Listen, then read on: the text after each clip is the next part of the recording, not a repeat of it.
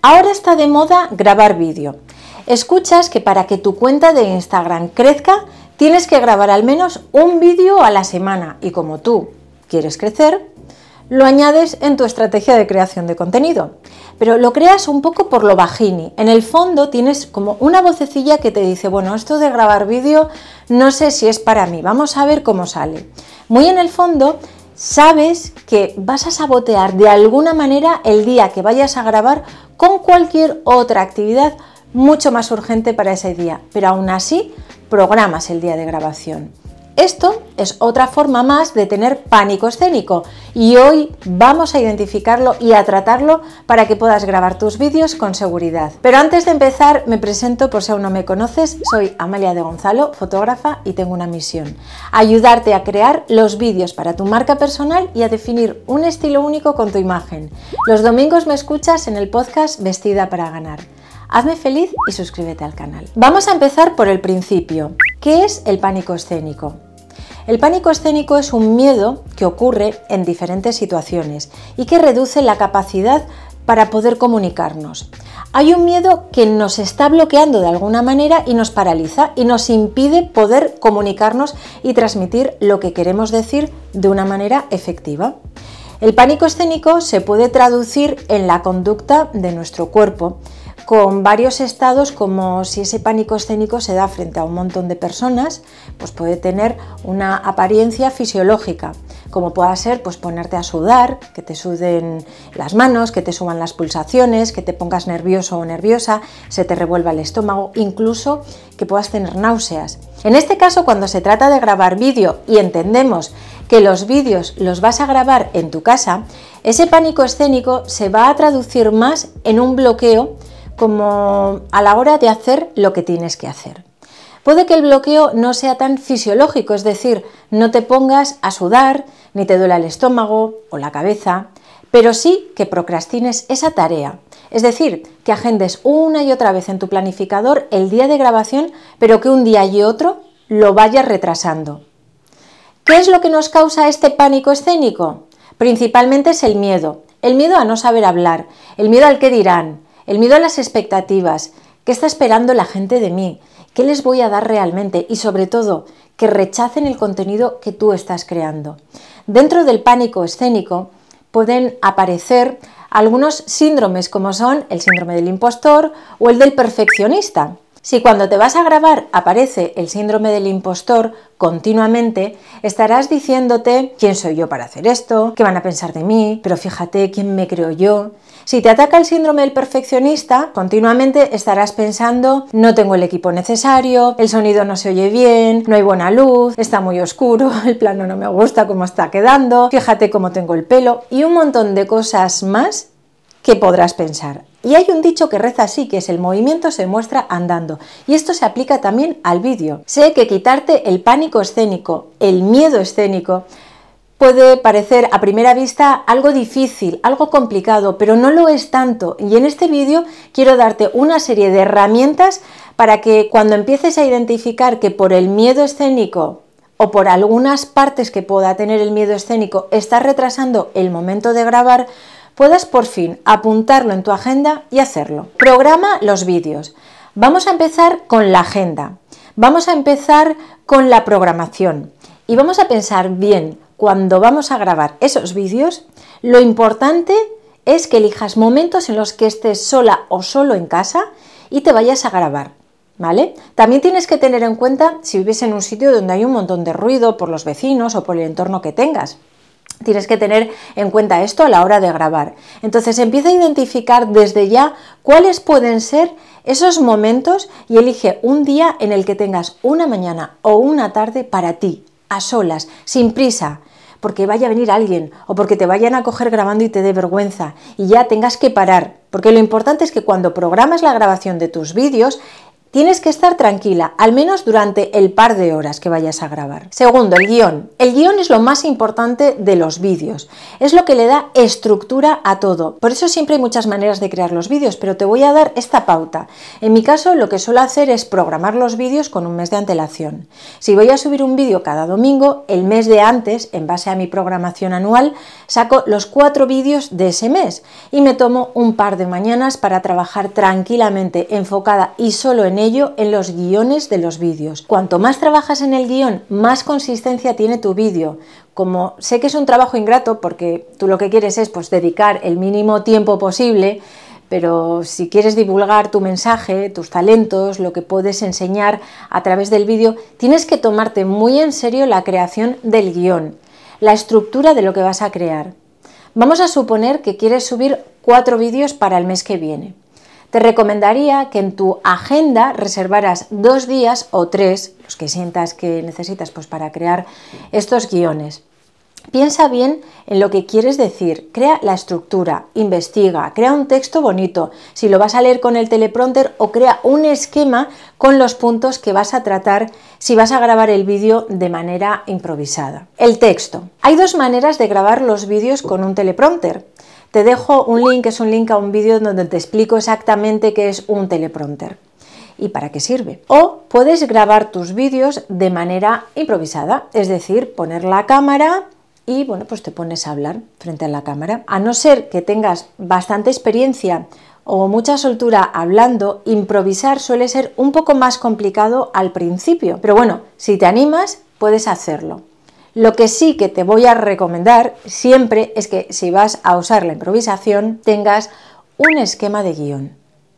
Entradilla y final. Tener una entradilla y un cierre del vídeo te ayudan muchísimo. Primero de todo, a crear la estructura y sobre todo te ayuda a empezar con fuerza los vídeos y con confianza, si los vas a improvisar, la entradilla sería, digamos, la presentación de tu vídeo. Una presentación tipo que digas en todos los vídeos y a la que añadas como una pequeña introducción del vídeo que van a ver en ese momento. Y el cierre sería donde puedes incluir la llamada a la acción, si quieres que te den un like, si quieres que compartan el vídeo, y esto te ayuda a cerrar el vídeo de alguna manera coherente. Cuando no tienes un cierre establecido, pues por experiencia te diré que lo que suele ocurrir es que empiezas a dar vueltas y vueltas y vueltas sin saber muy bien cómo terminar el dichoso vídeo. Por eso un buen cierre, un buen final te ayuda y va a ser de mucha utilidad a la hora de cerrar tu vídeo. Hasta aquí ya hemos programado cuándo vamos a escribir, cuándo vamos a investigar, cuándo vamos a crear ese guion de nuestro vídeo y hemos trabajado también en cómo crear una entrada y un final para nuestros vídeos. Ahora vamos a algo mucho más práctico, que es definir cuándo voy a grabar y qué voy a grabar. Así quitamos el pánico escénico. Piensa que tu pánico escénico es un miedo a algo desconocido, algo que tienes que enfrentar y del que no conoces el resultado. Por eso sientes ese miedo así. Sin embargo, si lo convertimos en algo esquemático, por llamarlo de alguna manera, en algo automático, vas a saber en todo momento en qué parte del proceso estás y eso te va a dar la confianza, la seguridad en el proceso y según vayas repitiendo esta acción de grabación varias veces, pues poco a poco ese pánico escénico irá remitiendo. ¿Por qué? Porque habrás cogido confianza en ti y en el proceso de creación de tus vídeos. Ahora vamos a ver una parte más práctica. Nos vamos a centrar en algo mucho más práctico. Ya tenemos nuestro, bueno, ya sabemos nuestro vídeo, vamos a, sabemos que vamos a grabar, tenemos que pensar qué necesitamos para ese día de grabación, has pensado en la ropa, qué te vas a poner, em, el tiempo que necesitas para maquillarte, el tiempo que estás tranquila en casa o en la oficina para poder grabarte sin tener público que te ponga nerviosa o nervioso.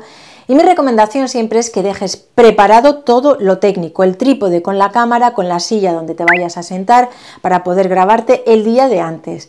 Tienes que hacerte las cosas fáciles, así a la mañana o a la tarde cuando te pongas a grabar tendrás muy pocas excusas porque ya tendrás todo montado. Que la perfección no te paralice. Está bien grabar vídeos bonitos con una luz bonita, un sonido bonito y que todo quede súper estupendo, pero a veces esta no es la realidad.